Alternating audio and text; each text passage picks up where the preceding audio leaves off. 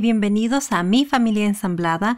Yo soy Rosa y en este programa semanal te ayudaré a navegar la experiencia única de convertirte en una familia ensamblada. Gracias por acompañarme a un episodio más de Mi Familia Ensamblada.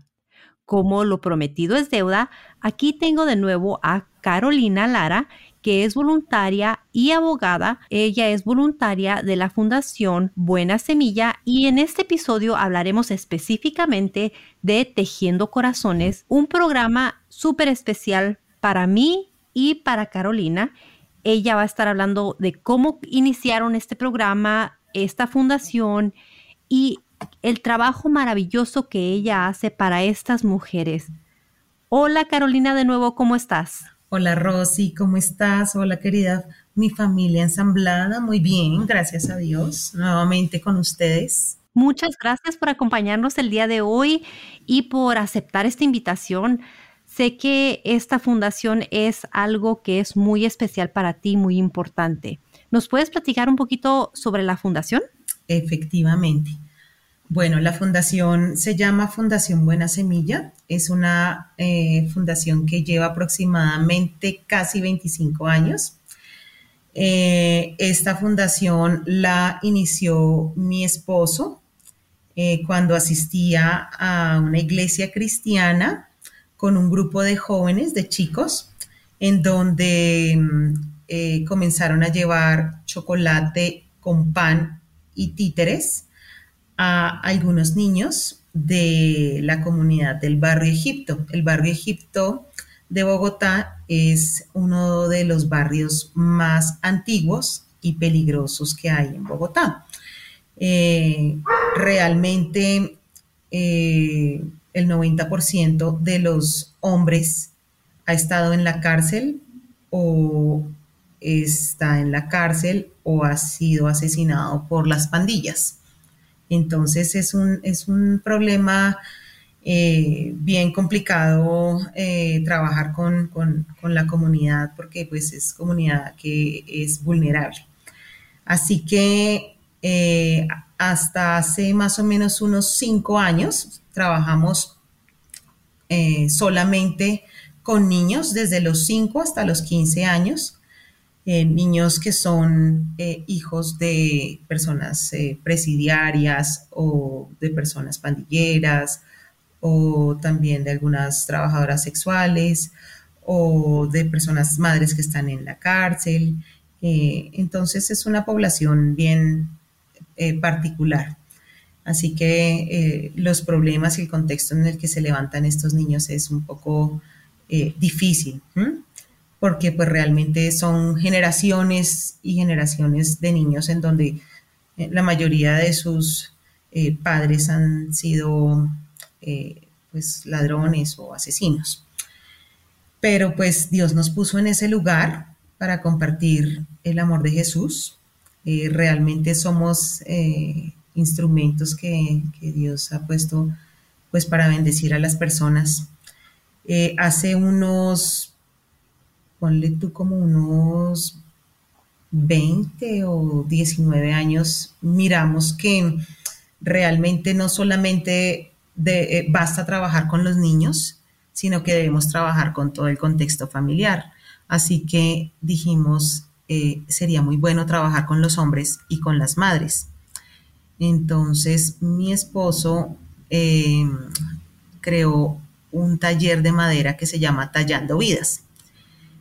Y eh, yo recuerdo que el lugar donde funciona en este momento Tejiendo Corazones, que es el taller de telares y tejidos, era un basurero.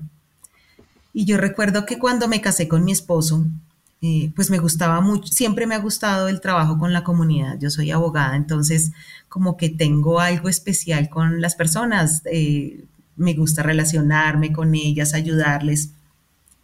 Y recuerdo que yo le dije a mi esposo, yo quisiera hacer algo y él me dijo, pues mira, dime, proponme qué quieres.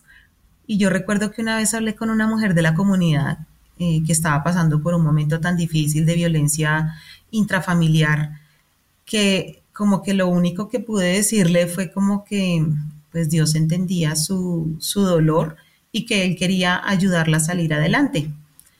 Así que empezamos como a reunirnos eh, un día a la semana ella y yo para hablar acerca de Jesús. Luego, eh, con una, de, una profe de la fundación, eh, su mamá estuvo en una celebración de Navidad y yo la conocí y le, pues, entablamos como unas conversaciones y yo le dije, ven, a ti no te gustaría que pudiéramos iniciar un grupo de mujeres en donde pudiéramos como compartirles el amor de Jesús. Y la mamá de la profe me dijo, yo no sé, porque es que eso es como, tenemos que pensarlo porque puede ser muy desgastante todos los días. Yo le dije, no, todos los días no, eso tocaría un día a la semana, porque pues yo también trabajo como abogada y no contaba con el tiempo. Así que un día a la semana nosotros nos reuníamos y invitábamos a las mujeres de la comunidad a tomar un cafecito con algo. Y ahí hablábamos del amor de Jesús y les, compartíamos un devocional. Después, eh, al ver que iba creciendo el grupo, nosotros, pues yo les pregunté qué les gustaría hacer, qué sueño tienen. Entonces unas mujeres decían, no, yo tengo el sueño de, de aprender costura, otra decía, yo quiero aprender belleza, otra decía, yo quiero aprender culinaria. Y pues realmente yo empecé a colocar en mi Facebook quién tiene unas máquinas de coser que quiera compartirnos. Y la gente empezó a donar de los amigos que tenía, pero empezó a donar máquinas de coser muy viejas. Algunas de ellas pues estaban dañadas, pero bueno, eso las arreglábamos y funcionaban más o menos. Luego eh, me empecé como a enamorar tanto de ese grupo y de la visión como que Dios me había dado, porque yo decía, me encanta compartir a, las mujeres acerca de Jesús y que puedan eh, sanar sus corazones, porque todas ellas son mujeres eh, que son muy sufridas, algunas de ellas han sufrido abusos de sus parejas o de personas externas de la comunidad o algunas han sufrido también por la muerte de algún hijo, por la violencia entre las pandillas o tienen hijos en la cárcel, eh, algunas han sufrido de depresión. Entonces fue como empezar a compartir la visión a cualquier persona que yo conocía. Y en la iglesia en que yo me congrego, yo recuerdo que un día empecé a hablar del el trabajo que hacíamos con las mujeres. Y una, mejor, una mujer se me acercó y me dijo, pues yo sé hacer cosas en telares, si quieren les, les enseño. Entonces, pues yo dije, listo, ¿qué son los telares? Ella me invitó a su casa, me mostró y después ella fue a la fundación y empezó a enseñarnos, pero pues nos regaló un telar Así que fue algo como tan bonito. Eh, antes de que mi amiga fuera, porque ahora somos amigas, Dios pone conexiones, o sea, Dios siempre une propósitos y conexiones. Antes de que mi amiga fuera, empezamos a aprender a manejar como trapillo. Trapillo es como una, um, como la tela de las camisetas, pero que viene en, en madejas, en rollos. Y las mujeres empezaron a hacer bolsos, tapetes, em, canastas, pero realmente uno decía, si estas mujeres quisieran como tener algún ingreso, creo que esto no daría mucho, sino es como por aprender. Así que cuando mi amiga me dijo, mira, yo puedo aprender, eh, puedo enseñarles a, hacer telares, pues fue algo muy bonito porque en ese momento eh, fue como ver la construcción eh, de, el, taller de nosotras se llama Tejiendo Corazones, y fue como ver tan claro que, que las mujeres venían con sus corazones destruidos por muchas situaciones y ver que nuestra vida es como un tejido, ¿sí? Y el tejido uno lo va haciendo y si va quedando feo, pues tal vez no queda tan lindo, sino como que se va torciendo y queda chueco y uno tiene que desbaratar o uno puede optar por decir, no, eh, esto queda lindo y ya después lo arreglo, pero cuando se termina el tejido uno dice, uy, no, me lo tiré, hubiera desbaratado, hubiera quedado lindo. Y así es la vida de nosotros. Hay cosas que en, en nuestra vida hemos cometido errores, hemos pasado por situaciones dolorosas y eh, tenemos que empezar a desbaratar todo aquello que no nos edifica, sino que nos hace vivir tristes, nos hace vivir en amargura. Entonces, desbaratar es doloroso, es molesto, es, eh, yo recuerdo que las mujeres cuando les decíamos desbaraten esto porque esto no se puede vender, ¿sí? Estamos compitiendo con otras cosas y no nos van a comprar por ser, ay, tan lindas las mujeres de la tercera edad, vamos a comprarles, no, porque nadie como que compra un producto porque, ay, pobrecita, sino decíamos, vamos a competir y vamos a competir con los mejores.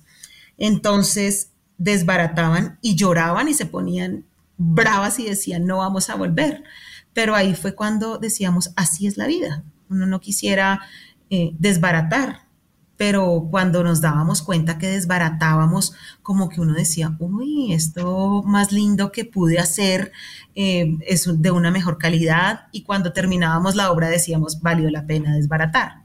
Así que así es igual con la vida, ¿cierto? Entonces eh, venimos con el corazón a veces destrozado por las situaciones, pero Dios quiere hacer un nuevo tejido eh, con nuestro corazón, así que a veces tenemos que desbaratar lo que nos duele y empezar a tejer como una nueva historia. Eso fue el tejiendo corazones.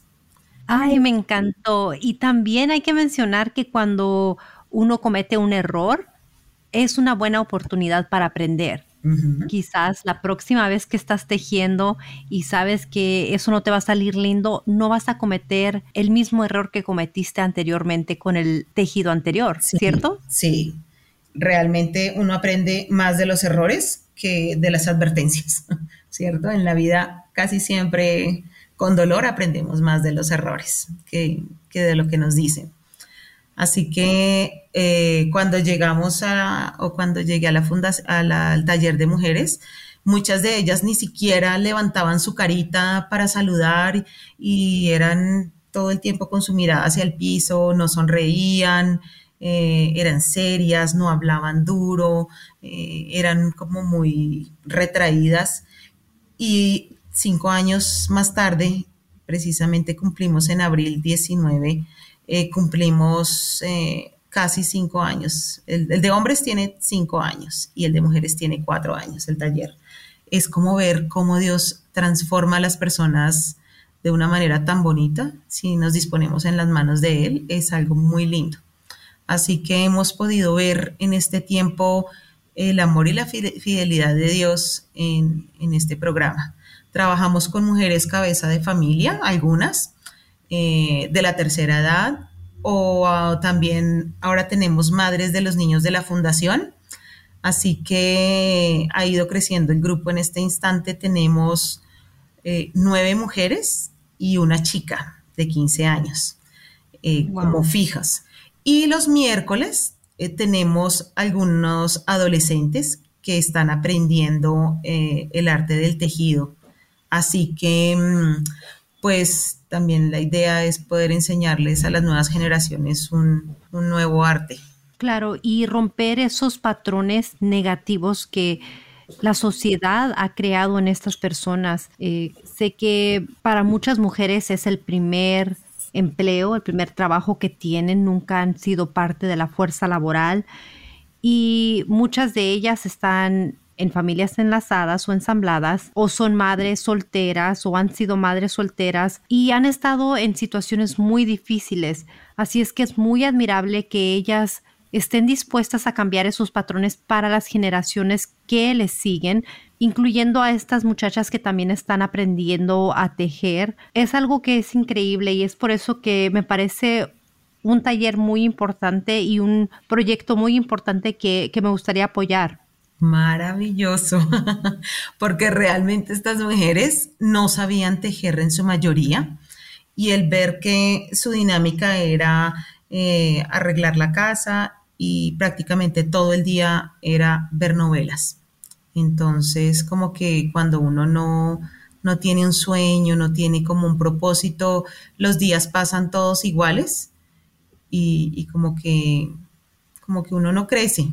Entonces, eh, empezamos a ver que las mujeres se iban añadiendo y, mujeres adultas que, que, no sabían tejer y realmente cuando uno quiere aprender algo, lo aprende a pesar de ser una persona adulta. Entonces, aquí en Colombia hay un dicho que dice que loro viejo nunca aprende a hablar, pero yo les decía a ellas, sí aprende a hablar. O sea, las mujeres eh, adultas o las personas adultas también pueden aprender algo nuevo. Y algo que me gusta de ellas es que eh, cuando van personas a visitarlas al taller, ellas dicen, queremos aprender más, queremos aprender más, siempre quieren aprender más, quieren aprender nuevas cosas. Entonces es algo muy bonito. De manera que ellas eh, eran en su mayoría como mujeres que tal vez sus familias las veían como la señora que nos atiende, nos hace eh, la comida, eh, la mamá o la abuelita que nos cuida, pero ahora las ve como mujeres emprendedoras. Es más, ahora eh, la comunidad las ve distintas, porque a pesar de ser mujeres ya adultas, son mujeres que han permanecido durante estos cuatro años. Eh, inicialmente teníamos un grupo como de 15 mujeres, luego bajó a cuatro mujeres y las mujeres eran las más adultas, pero estas mujeres siempre eran las más constantes. Ellas se reunían eh, de lunes a viernes eh, en, el, en, el, taller a aprender. Desde las 9 de la mañana hasta las 4 de la tarde y ellas eh, pues con su hora de almuerzo siguen haciendo los almuerzos para sus familias, pero ellas en la mañana llegan, hablan, comparten lo que ha sido el día en su casa, eh, todos los días compartimos un devocional con, estas mujeres. Entonces hemos visto cómo eh, si se puede cambiar con la ayuda de Dios, como que las personas eh, tienen un propósito de no solamente ellas de salir adelante, sino que ellas ahora siempre están pensando en otras mujeres que puedan conformar el grupo o también enseñarles a los niños. ¿sí? Entonces decíamos, esta comunidad va a cambiar pero a veces uno como que espera que alguien la cambie, alguien la cambie, pero pues empieza a cambiar por uno. Entonces es algo bueno. Y esa iba a ser mi siguiente pregunta. Como mencioné, a mí me gustaría ayudar, a mí me encanta ayudar, ese creo que es mi propósito en esta vida. Lo he dicho anteriormente, me gustaría ayudar con mi podcast, estoy ayudando a las familias enlazadas o ensambladas y me gustaría saber si nuestros audio escuchas, las personas que nos están escuchando en este momento, les gustaría ser parte de este proyecto, ¿cómo podemos ayudar a estas mujeres? Bueno, algo muy bonito de estas mujeres es que eh, les gusta mostrar su trabajo y no solamente es mostrarlo, sino que puedan recibir o percibir eh, una utilidad por lo que ellas hacen. Entonces, ellas venden sus productos, ¿cierto? Hay una parte que va destinada a las mujeres, ¿sí? es un 60% que va para ellas y el otro 40% va para el taller, para el sostenimiento. Entonces, eh, muchas veces uno, ellas dirían, no, pues que nos ayuden con plata, pero no, ellas dicen que podamos vender nuestros productos. Todas las semanas oramos por eso. Señor, trae clientes que puedan comprar nuestros productos. Entonces eso es algo muy bonito. Y algo también muy especial es que muchas personas de otros países han ido al taller y se llevan los productos que las señoras hacen para otro país. Entonces es algo que ellas hicieron que están en otros lugares del mundo. Entonces para ellas es algo muy especial. ¿Y me puedes decir qué tipo de productos venden ellas? Sí, las mujeres hacen ruanas, ah, eso es una prenda muy típica que es hecha en lana. Eh, en su mayoría, eh, nosotros trabajamos con lana virgen, que no es la lana tratada, sino es prácticamente de la oveja a la prenda. Y también estamos comenzando a trabajar con otro tipo de texturas como hilos y otro tipo de lana, que es un poco más suave.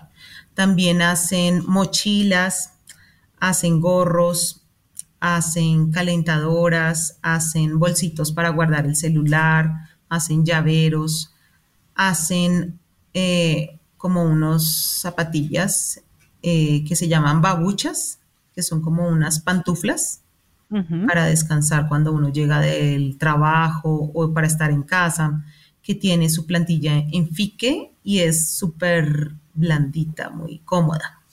Wow. Hacen también eh, cojines, hacen telas, eh, hacen pie de camas, caminos de mesa. Eh, ¿Cobijas también? Sí, también, también hacen de acuerdo a lo que a lo que la persona quiera y las medidas que dé, entonces pueden hacer cobijas. Y todos los productos son hechos a mano y cada uno es único, porque no hay otro que va a ser igualito que, ese producto, ¿cierto? Exactamente. Es un producto totalmente original, sin copia y exclusivo, hecho con mucho amor por, por las mujeres. Algo que me gusta es que cada vez que alguien compra un producto, eh, cada mujer hace un video dirigido a la persona que compró el producto o dirigido a la persona que, le van a dar el producto, le van a regalar. Y, es, y ellas se sienten tan felices cuando hacen ese video porque es decir, mire, yo me llamo, por ejemplo, Aurorita y le hice esta ruana con todo mi amor, ¿sí? le cuenta un poquito de lo que fue haber hecho su ruana entonces eso es como algo muy especial para cada una de las mujeres. Wow, me encanta. Yo estoy a punto de ordenar mi ruana y también la de uh. Jason. Estoy muy emocionada. Eh, sé que los envíos son un poquito costosos, pero el producto es hermoso y totalmente vale la pena. ¿Cómo cuánto cuesta el producto más caro y cuánto el más barato? Bueno, como tú dices, em, el producto, como es exclusivo, es original, eh, no es realizado en serie, eh, su costo sube un poco. Pero eh, más que la compra es saber qué es lo que estamos apoyando. Cada vez que yo compro un producto, estoy apoyando a una mujer vulnerable, cabeza de familia, ¿sí? Entonces, para el sostenimiento de su familia. Eh, aquí, el producto más em, costoso puede ser, bueno, aquí eh, miramos el peso de la prenda y la medida, pero podríamos decir que las ruanas puede ser lo más costoso, ¿cierto? Eh, puede oscilar entre 170 o 200 mil pesos. Que serían creo que la vez pasada calculamos que serían aproximadamente menos de 50 dólares. Exacto. Eh, por ejemplo, eh, a lo que está el peso aquí en Colombia, que es más o menos 4 mil algo, eh, que es un dólar, sería más o menos unos 50 dólares, más o menos. ¿Mm? Perfecto, perfecto, me encanta. Bastante económico por todo lo que está recibiendo. O sea, no nada más está recibiendo la lana virgen, está recibiendo un producto original y estás ayudando a una mujer vulnerable. Así es que a mí me parece un precio bastante justo y, como te dije, yo ya estoy esperando mi ruana. Eh, voy a estar ordenando la mía y la de Jason. ¿Tienen un catálogo, algo en línea donde se pueden ordenar a través del Internet o de una página de Facebook? Sí, nosotros estamos en Instagram como Fundación Buena Semilla o también en la página web www.fundacionbuenasemilla.org y ahí tenemos nuestro programa de los talleres. Tenemos el taller de mujeres de Tejiendo Corazones, el taller de hombres de Tallando Vidas que trabajan con la madera, la huerta orgánica, donde los niños también van y cultivan, la Casa Buena Semilla, que es el comedor de los niños. Así que pueden ver un, catálogo con los productos que cada una de las eh, áreas realiza cada vez que eh, alguna persona compra un producto, eh, apoya a una familia vulnerable. Y algo que mm, hablábamos nosotros como equipo de trabajo es que cada vez que eh, podemos comprar un producto, como que los fondos también queremos destinar parte de ellos a, contribuir para que los jóvenes salgan de las pandillas y salgan de la vida delincuencial. Entonces a veces las personas dicen, ¿cómo puedo yo colaborar eh, con este proyecto? ¿Sí? Tener a un ladrón menos en la calle robando y más bien cada vez con personas que sean productivas laboralmente. Sobre todo porque son personas que tienen muchas falencias en su vida desde que son niños, por lo que yo te contaba que, que las historias de vida de estos niños son muy duras. Muchos de estos niños eh, vieron cómo mataban a sus papás ahí, mejor dicho, con la manito ellos miraban cómo se caían sus papás muertos, ¿sí? Entonces son cosas como traumas muy fuertes, pero cada vez que apoyamos eh, con una ruana o con un producto de tejido telar o con un producto de madera, estamos ayudando para que la comunidad entera pueda cambiar. Para los que quizás necesiten ayudar de otra manera, eh, digamos que quisieran dar ese dinero directamente a la fundación, ¿hay manera de donar alguna cantidad de dinero o patrocinar a algún niño, a alguna familia? Sí, eh, ahí en la página de la fundación, eh, www.fundacionbuenasemilla.org, ahí puedes entrar, mirar nuestros proyectos y dice cómo donar. Entonces la persona puede eh, también donar eh, para estos proyectos, para los niños, para las mujeres, para los hombres.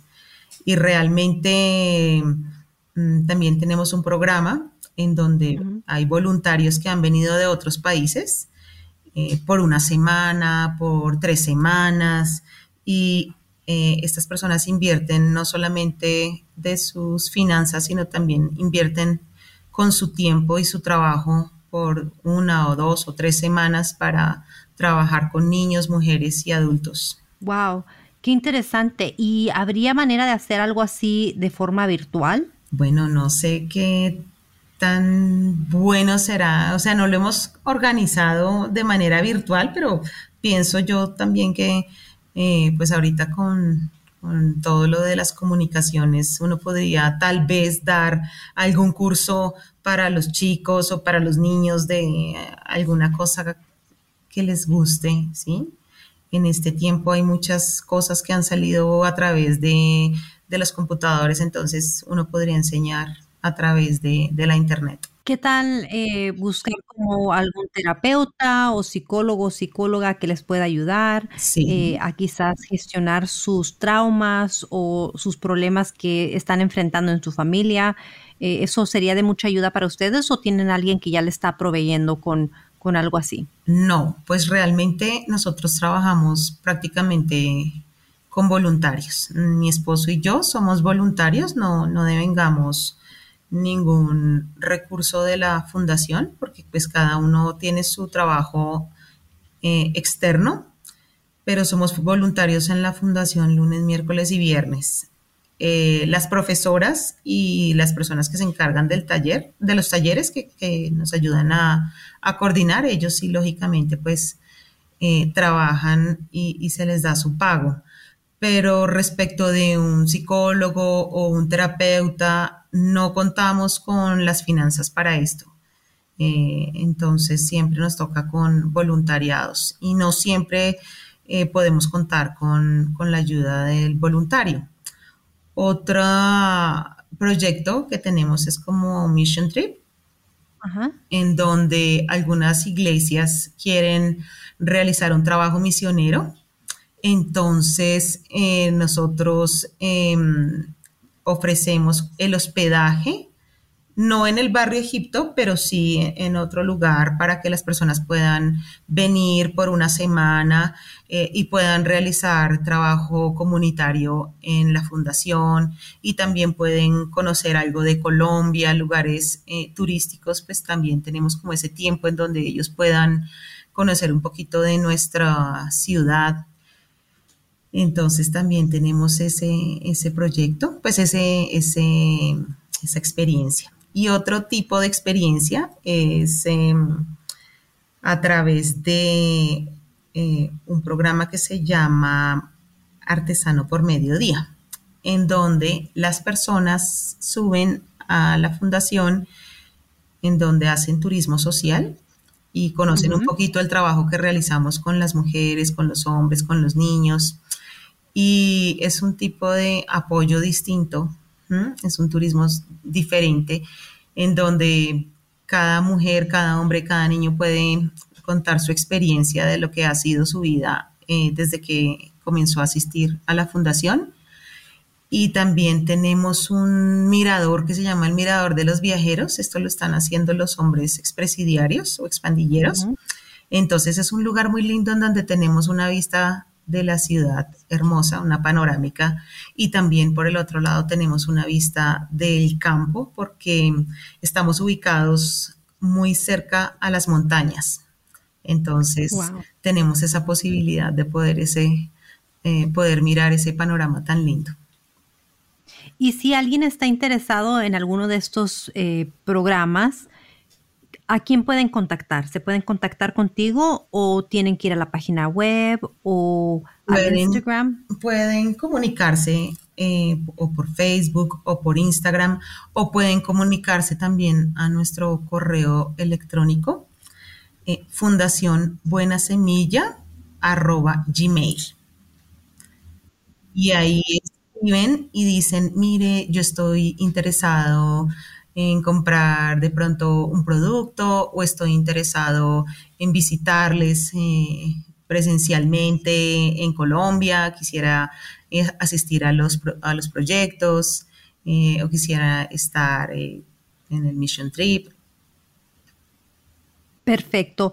Yo les voy a dejar todos los enlaces en la descripción de este episodio y quiero recalcar que el costo del envío a cualquier lugar es pagado por la persona que ordene el producto. Sí, sí, porque realmente pues tendríamos que encarecer muchísimo nuestro producto y como cada lugar eh, tiene una tarifa distinta de envío. Entonces lo que hacemos es cobrar por el producto y, de acuerdo al lugar donde se encuentre la persona que va a comprarlo, pues tendría que pagar el transporte o el envío. Perfecto, me parece maravilloso. Yo también en mi página web he creado un enlace dedicado especialmente a los recursos que tengo y unos videos hermosos que me enviaron las señoras de esta fundación. Entonces yo les voy a dejar toda esa información en la descripción de este episodio. Yo estaré trabajando muy cercanamente con Carolina, desarrollando proyectos juntas y apoyando esta fundación que en realidad llena mi corazón y lo teje también. Ay, tan linda, Rosy. Pues realmente la fundación se llama Fundación Buena Semilla y la Fundación Buena Semilla tiene eh, diferentes proyectos. Uno es el taller Tejiendo Corazones de las mujeres tejedoras. Otro es el taller de madera Tallando Vidas para hombres expresidiarios o expandilleros. Eh, y el otro es Casa Buena Semilla, que es la casa de los niños, en donde ellos reciben diariamente su almuerzo y refuerzos en diferentes actividades lúdicas.